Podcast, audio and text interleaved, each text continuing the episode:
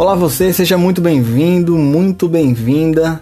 Esse que é o terceiro episódio do Repercuta, uma edição especial, 20 de setembro, dia do baterista. Eu confesso a você que até inicialmente, é, fazendo as pesquisas, né, aqui para essa edição, que fica mais livre, uma edição mais comemorativa mesmo. Confesso para vocês que fiquei um pouco decepcionado, porque tinha pensado que seria uma data, que, que eu teria alguma carga sentimental para contar vocês aqui, chorar se possível, sabe? E não é nada disso. Pelo que eu encontrei em pesquisas, é apenas uma data escolhida pelos próprios bateristas num, num fórum, num portal, pela internet. E parece que é uma data que, que tem muito mais a ver essa escolha do dia. Tá muito mais para data comercial tal como Dia dos Pais, Dia das Mães, Dia das Crianças, é, no sentido de aquecer mercado, esse tipo de coisa, do que propriamente perto de alguma data importante, algum, algum acontecimento marcante nesse sentido.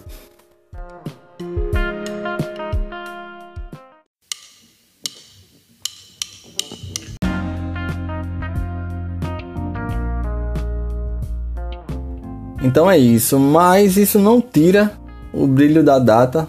E aí acredito que também, pelo que encontrei, é, esse, o portal era exatamente o site Batera, que houve uma data escolhida e houve uma votação, algo desse tipo.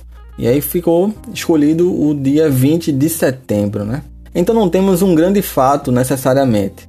Mas por outro lado também é interessante porque os próprios bateristas criaram a data, né? Também procurei desde quando essa data existe, não encontrei também. E nessa edição do Repercuta, eu tive a ideia de trazer um pouco sobre a trajetória da figura do baterista, né? A história do baterista se confunde com a história da própria bateria, né? É, até porque a evolução dela, muita coisa do que veio depois, deve muito ao trabalho dos bateristas, né? E por conta disso a gente vai fazer, de certa forma, sobre a trajetória da figura do baterista ao longo das décadas.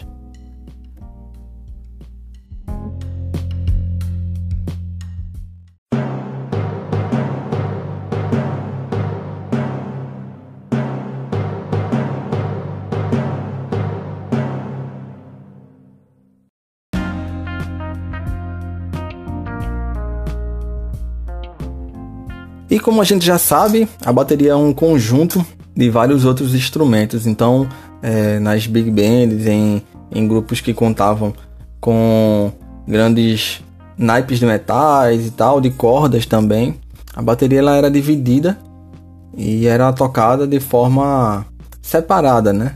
Ou na verdade nem existia bateria, eram vários instrumentos que tinham, tinham seus nomes, né?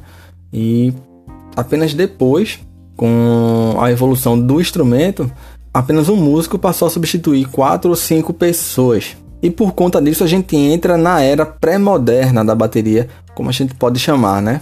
E aí foi onde se iniciou a ideia do baterista como alguém que possa gerar entretenimento de fato, já que era uma figura ali que centralizava e tinha um papel importante visualmente, inclusive também nas configurações das bandas. E esse espaço, essa essa permissividade que houve acabou também permitindo que vários estabilizassem, né? Aquelas figuras dos showmans, como a gente sabe. E com o passar do tempo, também foi possível perceber que, que a figura do baterista começou a ser tratada não apenas como uma pessoa que está ali para executar mecanicamente, enfim, a parte rítmica das bandas, né? Mas começou a se perceber que o baterista era alguém que podia ser apreciado, admirado, enquanto um espetáculo num contexto maior, além apenas das execuções. Então, então abriu esse espaço também para, para as criações de performances e de assinaturas pessoais no tocar bateria, né? E nesse sentido, a gente teve terreno fértil, né, para surgimento de novas técnicas, recursos visuais. Então, cada baterista tem, tem a sua assinatura, é, o seu modo de tocar e suas particularidades, né? Então, cada um tem recursos particulares, visuais, não visuais também, de, de técnicas, e inclusive começaram a se ater nessas questões exatamente por conta das performances deles, que eram muito pautadas em técnicas, né? Em técnicas que eles mesmos desenvolviam, né? Então, dessa forma, a figura do baterista começou a se popularizar e ganhar mais espaço e mais respeito no grande público. A própria sociedade passou a aceitar mais, de forma geral, né? É, que um ou outro baterista se torne notável, né? Então, um bom exemplo disso, inclusive, é um dos artigos que eu estou que eu utilizando como material teórico. Encontrei bastante coisa, mas como a ideia é que essa edição não fique tão longa assim, um dos artigos que eu que eu estou utilizando é o que se chama Breve reflexão sobre o baterista ao longo da história do entertainment ao solista, né? Ele é de 2018 e foi escrito por Eduardo Lopes, né? Da Universidade de Évora. Muito interessante o artigo, curto, vai direto ao ponto e é muito interessante, principalmente para você que quer entender um pouco mais o contexto histórico, né? As características de cada época ao longo das décadas e tudo. E também para você entender um pouco como tudo se deu, né? Hoje a gente está acostumado a ver um show, a ver uma banda e acredita muitas vezes que, que tudo foi, foi estabelecido ali, é, se consolidou e assim está desde então, né? E quando na verdade é tudo fruto de uma construção, né?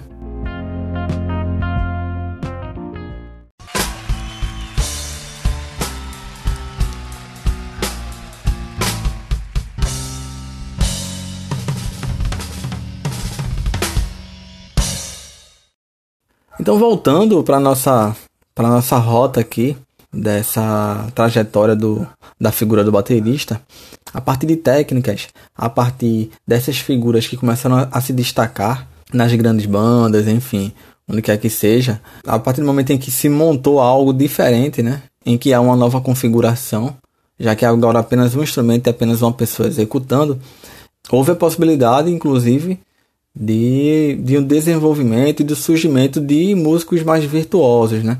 Que acabaram levando o, o tocar a um nível técnico que leva o ofício enquanto excelência, sabe? Então, de forma nunca vistas antes, né? Então, nos espetáculos, tanto é, especialistas e também pessoas que não são especialistas da bateria acabaram por ter atenção presa ali pelas performances dos bateristas, né?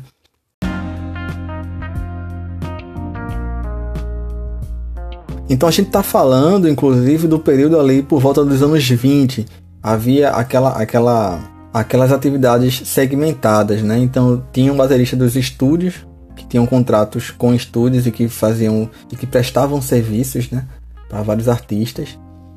Tinham também os que gravavam em função do cinema, o cinema mudo na época, né? Então, inclusive esses bateristas eles, eles tinham, tinham aquela preocupação, aliás, os músicos de forma geral, porque nos serviços para o cinema, né, eles tinham inclusive que ter a noção do, dos elementos do Foley, né? O Foley é aquela, aquela, aquela modalidade de marca sonora para, para o estúdio de cinema, em que o, o filme todo pré-pronto, ele depois recebe uma espécie de marca de marcações sonoras que perpassam ali todo o andamento do filme, né? É basicamente aqueles sons de, de onomatopeias, né? Aqueles sons dos passos em palmas, sons da natureza, trovões e tal. Tudo isso era aplicado depois, né? Alguns desses sons, claro, pertenciam à diegese do filme, que é naquele sentido em que o som ele faz parte da narrativa e o, o, o personagem ouve também, faz parte do mundo dele. E alguns sons, não. Então, assim, é, isso tem que ser equilibrado. A trilha sonora, nesse período, ela passa a ter uma função diferente de apenas marcar, ambientar as cenas, né? Ela faz parte diretamente ali da, do, do ritmo do filme, de certa forma, né? Então, muitos bateristas eram, eram, eram funcionários dos estúdios também para esse sentido, né? E, claro, além das atividades em estúdio, também haviam os shows, né? E aí, com o passar do tempo, é que a experimentação ela passa a se estabelecer, os bateristas começam a ter mais liberdade, já que muita gente acabava indo aos eventos para vê-los, né? Então, é, a figura do baterista ela acaba ganhando um teor de maior espetáculo e também, de alguma forma, através do trabalho de alguns bateristas, também ganhavam um tom, um tom lúdico e muitas vezes cômico as performances dos bateristas da época. Isso se estende pelos anos 30 e 40, né? Mas antes de passar para a próxima década, é, para ilustrar um pouco sobre esse período, anos 20, 30 e 40, a gente vai ouvir um pouco da performance do baterista Fred Cramp. A gente não tem um recurso visual aqui, mas a gente vai ouvir um pouco da performance de Fred Cramp. Vamos lá.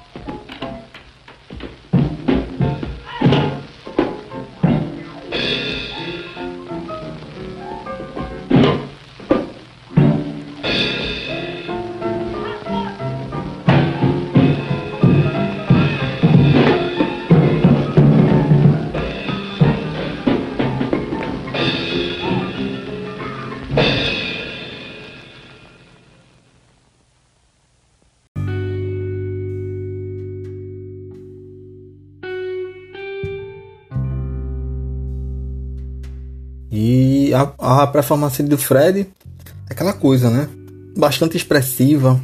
Uh, muitas vezes a, a própria performance visual dele acaba suplantando um pouco a performance musical, de certa forma.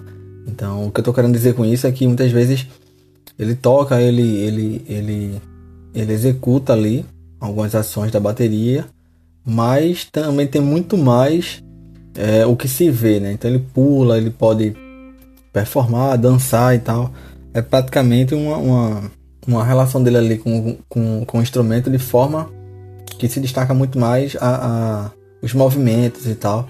O que se aproxima bastante, na minha opinião, do teatro e também dos filmes do período ali do Chaplin, né? Aquela coisa da dança, aquela coisa do, do é, das marcações da bateria, elas terem a ver muitas vezes com ações que ele está fazendo ali, sabe? Então a queda, ela funciona muito mais enquanto produtora de onomatopeias, digamos assim, em vários momentos da performance do Fred. E agora a gente passa para os anos 50, né? E nessa década a gente tem, dá para perceber que há um início desse reequilíbrio no sentido de tanta performance visual e que não tem a ver diretamente com música, começa-se aparecer as figuras virtuosas e que são e que são nomes consagrados, né? Essa década de 50 é uma era, inclusive, que é tratada enquanto é, dividida, né? Entre dois grandes bateristas, é, nomes conhecidíssimos, né? a década de 50 é tratada como a era Gene Krupa e também a era Buddy Rich, dois grandes nomes. Dispensa apresentações, a gente vai, vai ouvir um pouco mais na frente as performances dos dois. Mas na década de 50, não só os dois, mas também a gente tem o Max Rose e tem outros bateristas, em que começa-se a, a, a, a parte musical, de fato, a parte técnica, por assim dizer, ela começa a ganhar destaque frente às, às, às performances apenas visuais e lúdicas.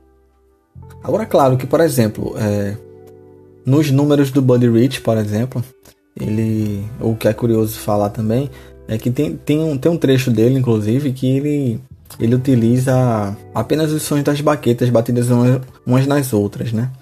Então, então isso tinha um pouco também desse traço de, de, de, de tentar trazer um pouco algo mais lúdico, algo mais mais próximo, né, do, do, das performances corporais, digamos assim, entendeu? E o que era de fato algo fora um pouco da, da do que se via, né?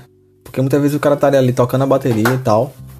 E, por exemplo, toques de baquetas elas acabam trazendo um pouco mais dessa curiosidade, né? Gerando interesse no público e tal. De, de, de alguma forma também era nesse sentido de agradar o público, né?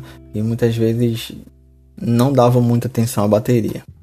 Então, sem muita conversa, a gente ouve na sequência um número solo do Jenny Krupa e também um do Buddy Rich. Vamos lá.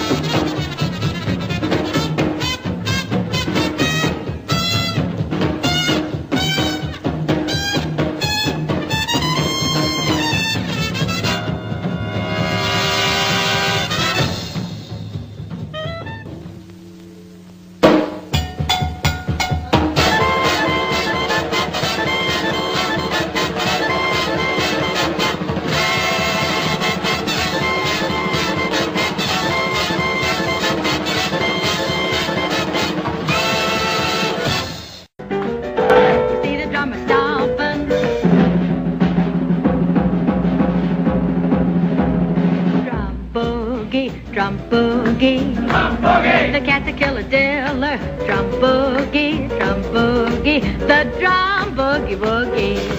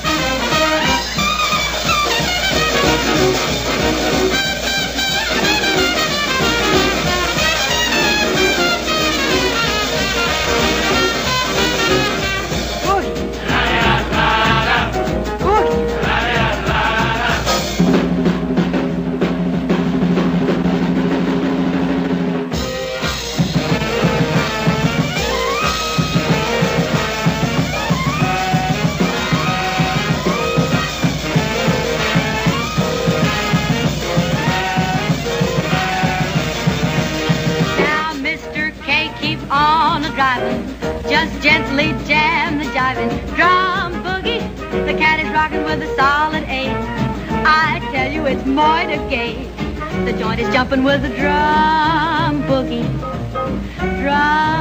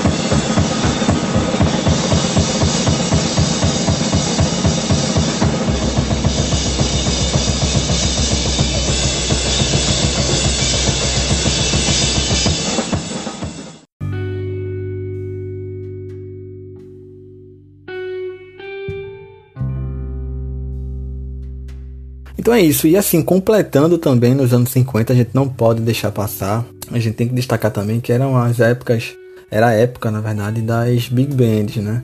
De jazz. Então, a performance baterista quando começou a se destacar, como eu já falei, ela tinha muito também, a cena muito diferente no sentido de que os bateristas, eles não apenas tocavam literalmente a bateria, mas eram performances pautadas em movimentos, então muitas vezes eles se levantavam, movimentos diferentes, né? É, do que a gente está acostumado a ver. Então, nesse sentido, a gente tem que destacar também, não pode deixar passar, outra figura importante, que é o Barrett Dims. A gente vai ouvir um pouco agora, mas eram performances pautadas em que o, o baterista tinha o seu momento solo ali, na hora do espetáculo, e muitas vezes ele se levantava e saía tocando em outros lugares, assim. Inclusive eu lembro que esse tipo de coisa, quando eu era criança, eu lembro que, que eu via muito desanimado. O cara tá tocando, daqui a pouco ele sai, começa a tocar na parede, começa a tocar em outras coisas que não o instrumento, né? E aí essa performance que a gente vai ouvir, em um dos trechos, o Berret começa a tocar na bateria, e aí ele vai pro chão e para numa, numa cadeira na frente do palco. E após tocar a cadeira, ele vai retornando, o que causa tanto, tanto curiosidade no público como também nos colegas de banda. Então vamos ver.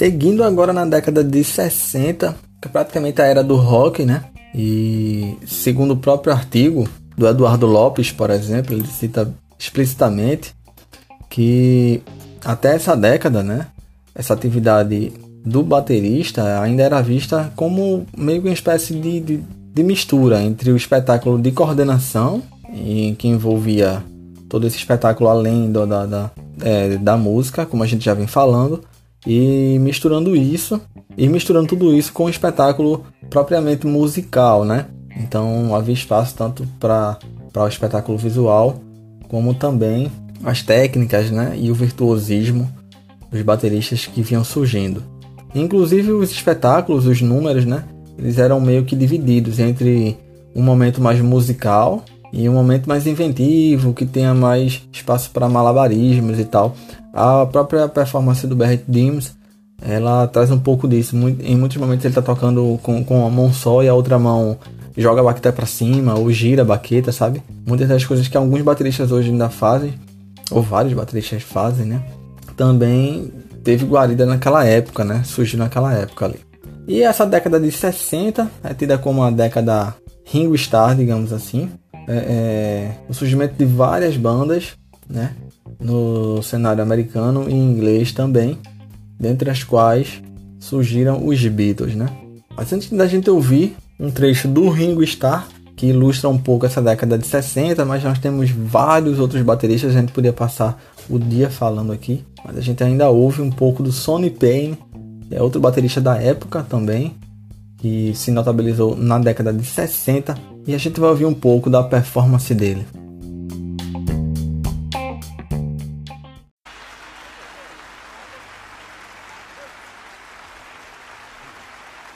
Thank you. Thank you. Thank you very much, ladies and gentlemen. And now at this time, we would like to feature at the drums Mr. Sonny Payne. Untuned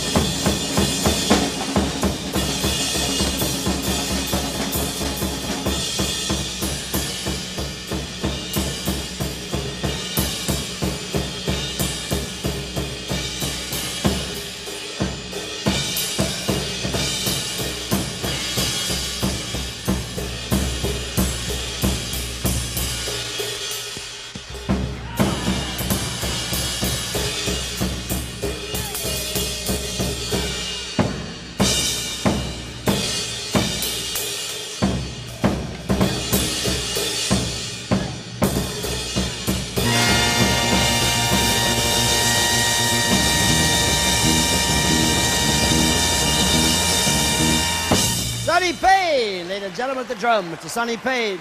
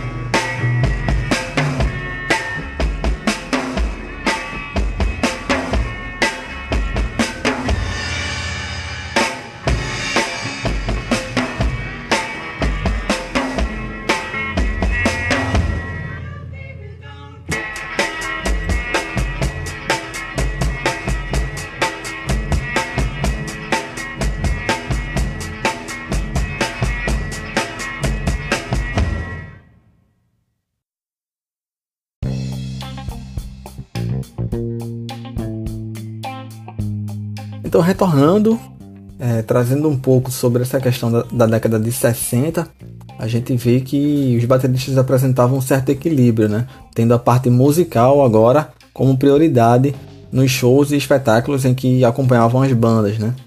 Ainda tinha com alguns números meio malabarísticos, é, um exemplo, como eu já citei, é o da performance das baquetas ou nas outras que o Buddy Rich usava.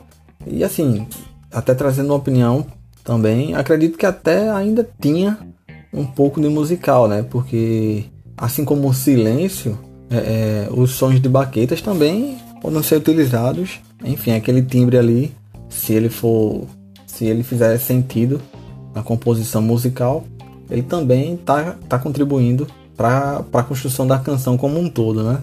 Para a construção da música como um todo. E por outro lado também essa demanda do recurso visual, para poder agradar a audiência, também era suprido. Né? E só fazendo um parênteses aqui também, o interessante é que, é, trazendo para hoje, se vocês discordarem, vocês podem deixar seus comentários aqui também. Mas esse recurso visual, acredito eu, ele está muito mais incorporado no, nos sets agora, sabe? Com algum prato diferente, com algum material diferente, peles, tudo é bastante é, é, é, tem um apelo bastante visual, com cores, com brilho, enfim. Então acredito eu que muito desse recurso visual ele já está incorporado no, nos sets, sabe?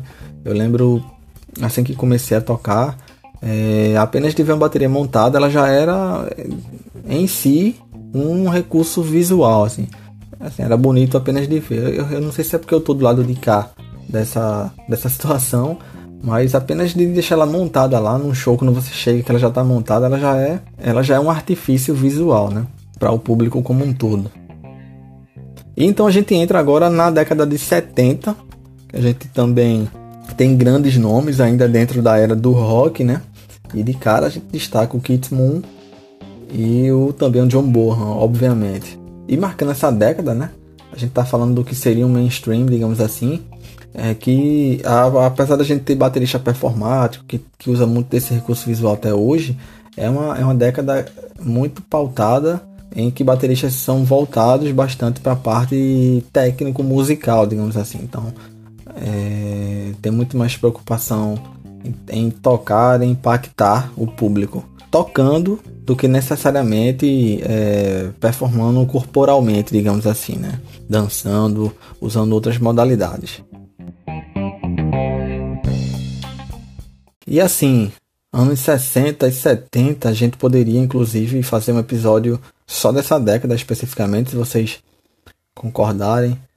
É, deixa tua sugestão tanto lá no, no Instagram, repercuta.pod, como também no, no próprio Anchor, que a gente também tem espaço para comentários, ou enfim, me procura também pelo Instagram, dá tua opinião. É bastante importante o teu feedback para mim. Mas também tem muitos outros bateristas que a gente pode citar, né? Desde o Cozy Powell, o Roger Taylor, Bob Burns, uh, o Buddy Miles, que a gente também já fez postagem aqui dele é, na página do Instagram, o Vini Colota, o Charlie Watts, Bill Hard do Black Sabbath, o Billy Cobham, Cal Palmer, Ginger Baker, enfim, a lista é gigante.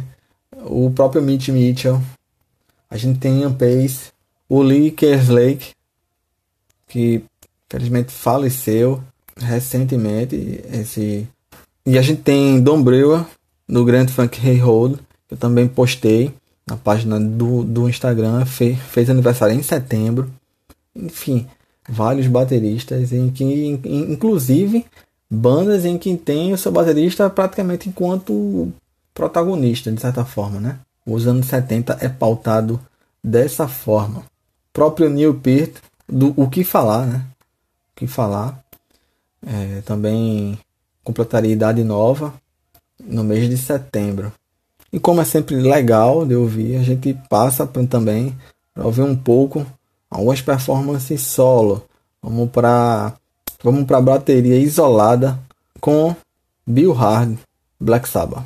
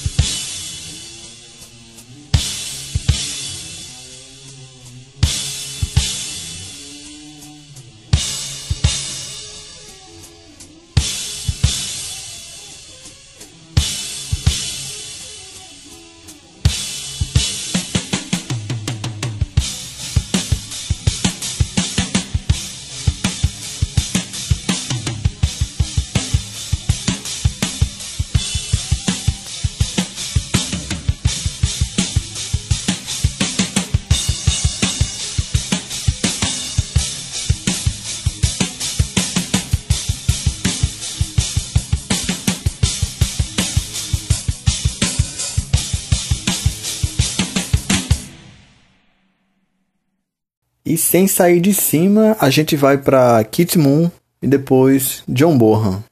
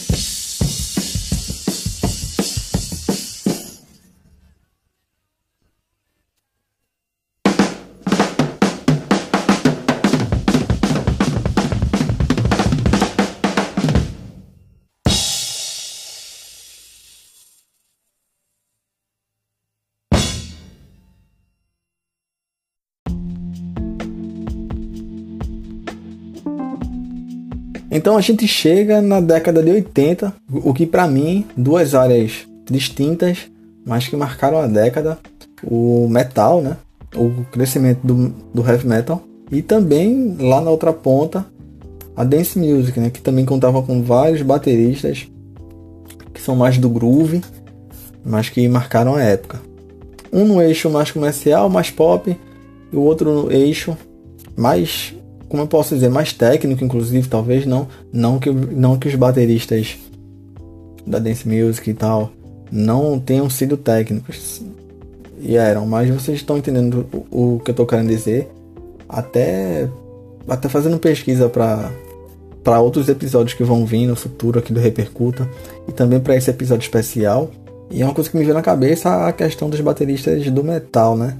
Eu gosto de fazer uma analogia, inclusive, com pilotos de, com pilotos de corrida, né? Para mim, da mesma forma que um piloto de Fórmula 1, ele tá ali para levar o equipamento ao limite, né? E aí a partir disso, a gente ter outros paradigmas, a gente evoluir, progredir. Da mesma forma, os bateristas de metal, para mim, a, a técnica, a, a, até a exaustão em muitas situações, né?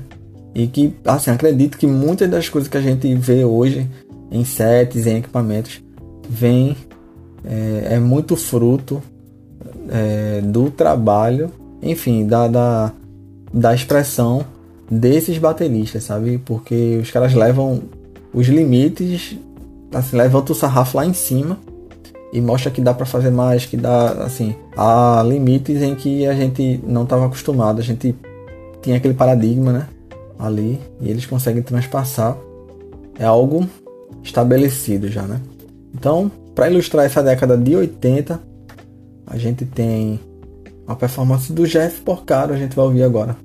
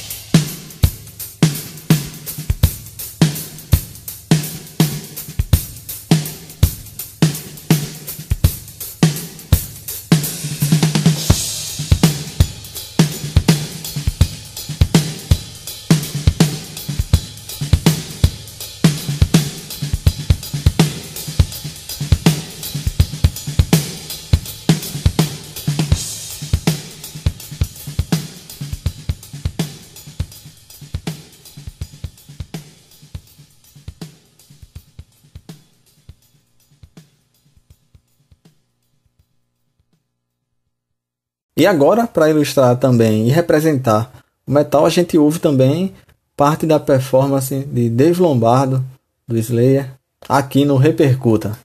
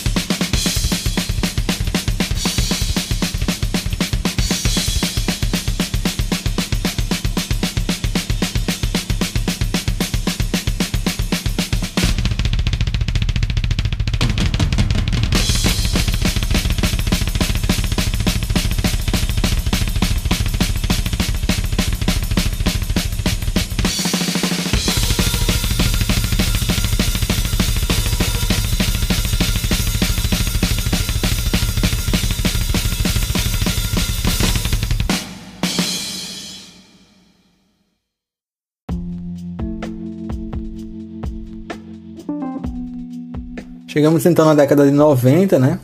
Com essa era do rock, a gente tem o grunge, um, um grande destaque, também aos movimentos das bandas inglesas dos anos 90, mas também se a gente está se, se atendo na coisa dos figu da, das, das figuras dos bateristas notáveis, mas, mas a música que vinha sendo produzida no mundo inteiro, a gente tem enfim, o metal continua. A gente tem as bandas do trip hop também, que já misturavam um pouco de jazz com, com, com RB e com, com hip hop.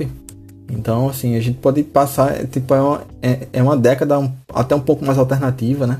Enfim, a gente também poderia fazer um, um, um episódio só focado também nessa década. Estou pensando seriamente em convidar vocês para fazer essa viagem a partir das décadas, né? A, a bateria ao longo das décadas. Mas para ilustrar a década de 90, a gente escuta um pouco da performance do Dave Grohl à frente do Nirvana Fiquei muito na dúvida entre qual dele e do Matt Cameron. Curto bastante. Mas vamos ver aí, de repente ela também entra. Vamos dar uma sacada.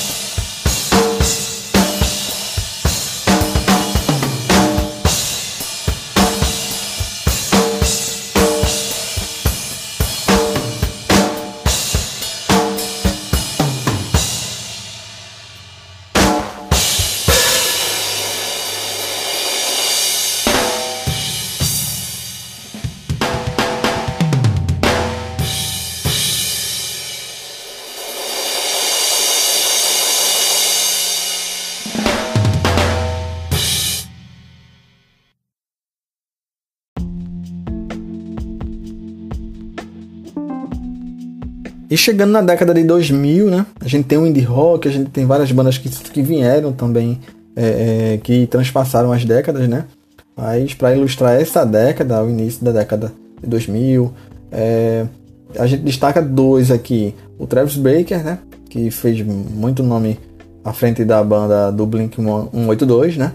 E também o John, eu sempre me confundo falar o nome dele, mas é o John Domaway, do System of a Down, né? A gente também ouve na sequência as performances desses dois bateristas. Vamos lá.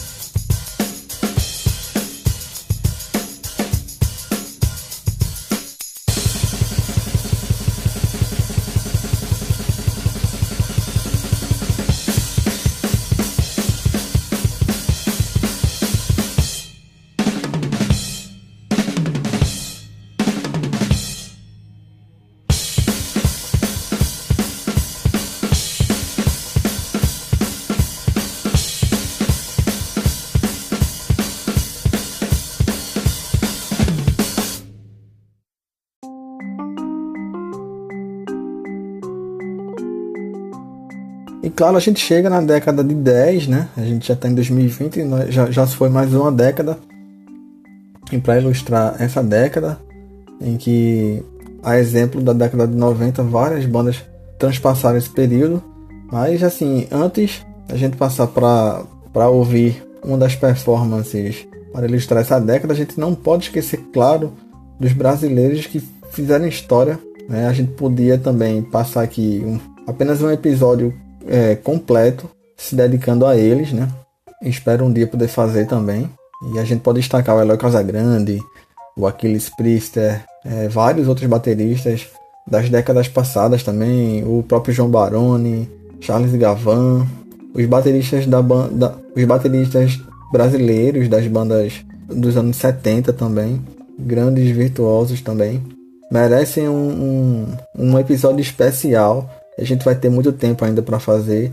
Essa ideia agora desse especial do Dedo Baterista é muito mais perpassar as décadas e de certa forma comemorar essa data.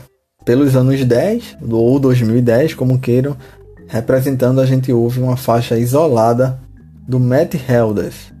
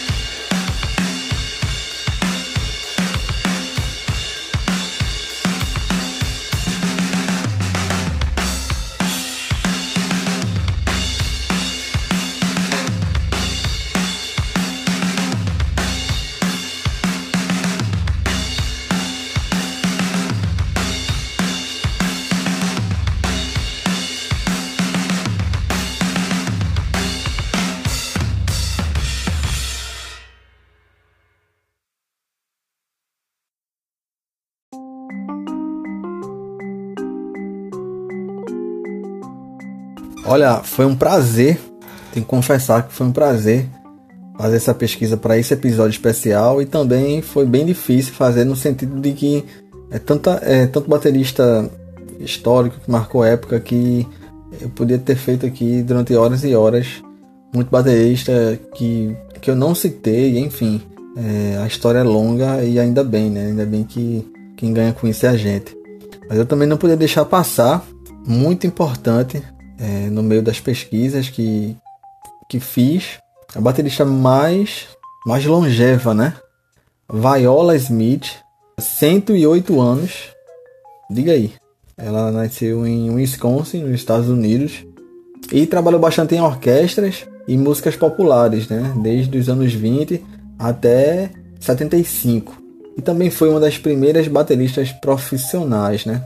E no meio de todo aquele cenário da época em que as, as mulheres, as, as meninas da época, né? Elas tinham a tendência a, a estudar piano, a Viola acabou escolhendo a bateria, né? E sobre tocar tão bem quanto os homens, a gente abre uma aspa aqui para fala dela de suma importância. Ela, ela chegou a argumentar que, abre aspas, nestes tempos de emergência nacional, muitas das estrelas instrumentistas de grandes bandas estão sendo convocadas. Em vez de substituí-los, os, os homens no caso, né, por um talento que pode ser medíocre, porque não deixaram algumas das grandes garotas músicas do país levarem seus lugares. A Viola tem vários serviços prestados, desde gravações, aparições em programas de TV, musicais da Broadway, longa-metragens e também alguns prêmios. E é com o solo da Viola que a gente encerra esse episódio do Repercuta. Quero agradecer a você que chegou até aqui. E se você toca, manda teu material para mim. É muito importante para mim essa proximidade. Se tiver alguma sugestão também, pode ficar à vontade, pode usar o direct lá do lá da página do Instagram e a gente se encontra no próximo episódio. Um grande abraço e feliz dia do baterista.